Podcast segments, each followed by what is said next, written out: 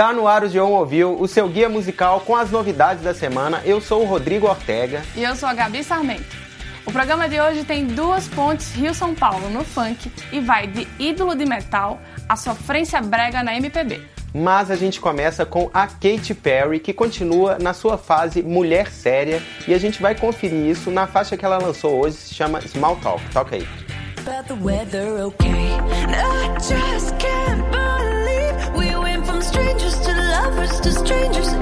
A lifetime. Now just memories. We've gone from strangers to lovers to strangers. Yeah. Acting like we never met, faking like we just forget. We were lovers, and now there's nothing left but small talk. How to be into your skin. A gente já tinha comentado a primeira música que ela lançou nesse ano, nesse retorno dela, que é Never Really Over, e essa segue muito numa levada muito parecida, que é esse pop mais sério, mais reflexivo sobre o amor, em vez de ser aquela Katy Perry marota, aquela Katy Perry colorida, da zoeira. Essa ela tem uma reflexão até legal sobre o amor, de ser de assim, de encontrar com uma pessoa que você já foi muito íntima, então você antes era estranho dela, depois íntimo, depois estranho de novo, né? Esse estranhamento amoroso que muita gente se identifica, mas nesse caso eu acho que não é muito. não tem muita cara anterior da, da Katy Perry que a gente conhece, né? Verdade, só que essa é produzida pelo Charlie Puth, né? É, é uma, a, a novidade dessa música, eu acho que essa é produzida pelo Charlie Puth. Tem um cara que já fez, fez recentemente grandes hits, sabe fazer um pop radiofônico, é, Attention, né? É um cara que também é produtor e dá essa levada, só que eu acho que é um pop meio um R&B, pop meio sapatênis, né? certinho. Conservador. Que dá outra camada, assim, de certinho na, na, na Katy Perry, que é um pop redondo, de quem sabe o que tá fazendo, mas falta um pouco de malemolência ali. Então a gente pergunta, né? Why so serious, Katia? Por que que você tá tão, né? Pode se soltar mais. Eu acho que essa música vai estar tá num disco, é uma coisa que falta ainda saber, é, ela deve lançar um disco esse ano com essas duas músicas, já que ela está retornando, mas ainda a gente ainda não sabe detalhes, né? Agora vamos para o primeiro encontrão de funk do dia, porque nessa semana uma parceria entre dois artistas não é suficiente. Toca aí Maloqueira. Tá dólar. É. Ma. E ele? Look. Herbert Richards. Uh, vai, maloqueira, vai, representa. Vai, maloqueira, vai, representa. Oi, senta que senta que senta que senta que senta que senta que senta. Oi, senta que senta que senta que senta que senta que senta que senta. Uh, uh.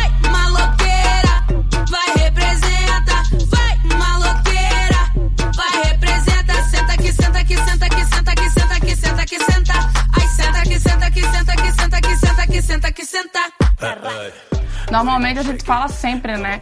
Todo mundo que tá na música antes, mas como nessa tinham tantas pessoas que eu falei assim, ah, vamos explicar depois, né? É, dá, dá o line-up aí do festival, que é muito, né? Pois é, MC Lano de Mila e os brasileiros estão com dois americanos e um, e um britânico. O DJ produtor Skrillex e o cantor Ty Dolla Sign. E também o britânico é o Troy Boy. Eles estão nessa faixa. O que, que eles fizeram, né? Um funk com um som mais pesado, com bastante rap, mas também com as viradas de eletrônico, né? Pra justificar o Skrillex na faixa. E tem a Lud no começo cantando com influência meio oriental, que eu achei engraçada. E depois tem uma parte também que ela tá. É, é, é, ela é uma parte que ela fala mais, né? Uma coisa uhum. mais de rap, assim. Uhum. Não é tão cantado.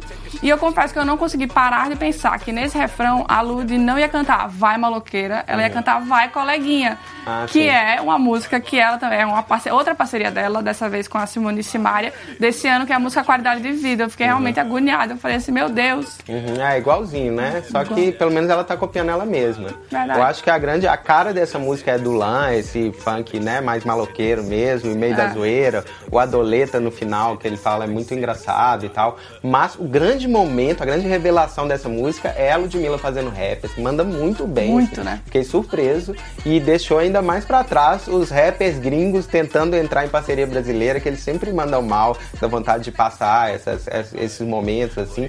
Mas é, em questão de mercado até que faz sentido, né? Colocar esses caras. Exatamente, é aquela coisa que a gente sempre fala, né? Do, da, das parcerias para entrar em várias playlists. E dessa vez são são playlists diferentes, né? Que podem entrar numa playlist de rap, podem entrar numa playlist de eletrônico. E eu acho que quando a gente pensa nessa. É um momento do funk, essa música pode ser uma, um outro momento de projeção do funk, é, em, um caminho, em um caminho que é diferente do tradicional, né? Do, do reggaeton, da é. música latina, uhum. que não é que já foi, mas ele já foi bastante explorado. E, e é difícil fazer uma coisa muito diferente, já com tantos exemplos bem-sucedidos, né? Eu acho que é uma coisa interessante que, enfim, pode tocar, por exemplo, já que é uma parceria também com o Skrillex, tocar num festival de música eletrônica, que tem uma coisa muito, um perfil de público muito diferente, mas ao mesmo tempo internacional, uhum. mas ao mesmo tempo pessoas que têm muita curiosidade em consumir, em ver, em ouvir, dançar a música brasileira, né? É, eu acho que é, tem um bom potencial esse funk maloqueiro mais cru, com rap eletrônico, acho que tem potencial. E continuando nessa levada, bem parecida, uma música bem parecida, só que não, a gente vai ouvir o, uma música do próximo disco do Slipknot, do novo disco do Slipknot, que está saindo depois de cinco anos de espera. Esse disco se chama We Are Not Your Kind e a música é Birth of the Crew. Toca aí.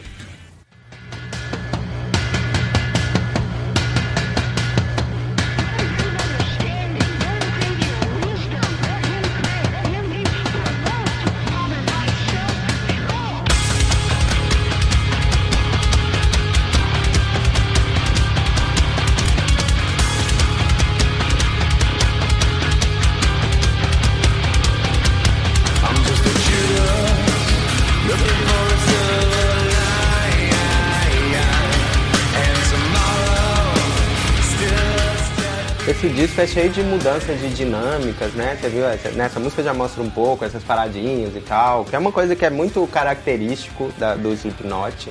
Só que é, nesse disco eles vão ainda mais longe, assim, a todos os extremos, assim, do metal. Desde uma música que parece, tem seis minutos, que parece a SMR, assim, que é bem sussurrada, assim, parece um cosquinha no ouvido aquela coisa de essa moda de ASMR, desses sons assim, eles têm, vão desde isso até uma coisa muito extrema, como essa parte dessa música a gente está vendo, e algumas que mostram, elas te mostram muito bem como o Slipknot deve ao Sepultura, assim, a concepção do, do Slipknot, o som que eles fazem deve muito ao, ao Sepultura, ao que, enfim, nessa, nessas partes mais extremas. Mas, claro que eles têm a cara deles e caminham muito bem entre todos os todos os extremos do, do metal. Aí. E todas as mudanças de clima, né, tem um, um coisa, um, um, aspecto muito teatral da banda, né, que a gente uhum. já viu aqui no Brasil também em vários shows.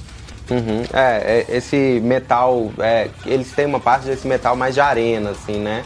Que também, também tá nesse disco, eles vão a todos os, os lugares, assim. Então acho que eles mandaram muito bem nesse, nesse disco. Eu acho que vai ser um dos, um dos discos de rock desse ano, assim, um dos, dos mais. Na, nas listas, assim, ele estará. Momento aposta, o G1 uhum. ouviu, hein? Vamos voltar pro funk com outra ponte aérea. Dessa vez, o MCWM e o Jerry Smith, dois nomes do funk paulista, com a carioca Pocá. Toca aí, para não. Para pra dançar, baby. Tá preparada, né? Hoje é dia de afrontar descer até o chão. Vai, para não, para não, para não, para não, para não, para não, para não, para não, para não, descer até o chão. Vai, para não, para não, para não, para não, para não, para não, para não, descer até o chão.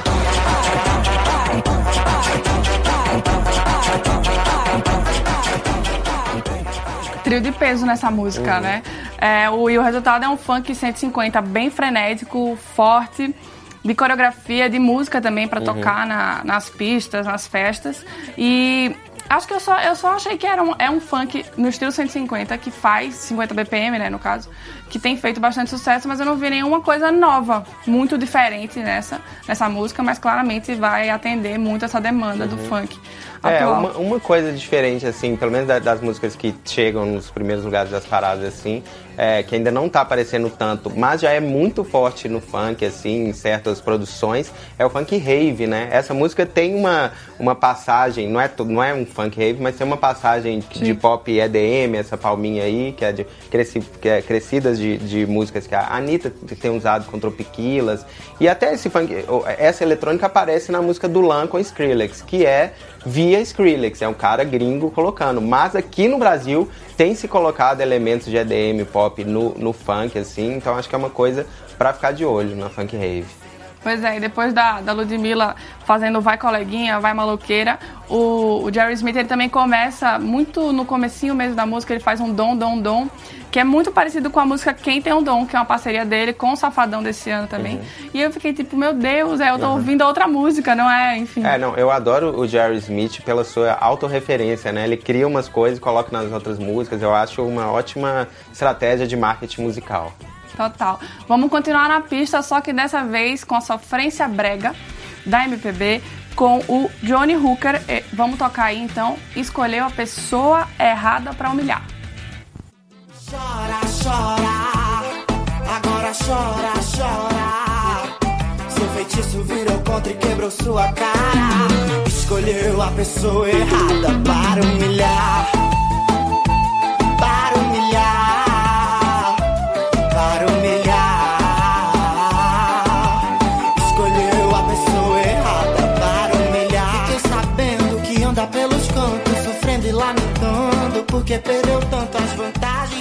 A, a, história da música fala né, de um término de um relacionamento aparentemente abusivo.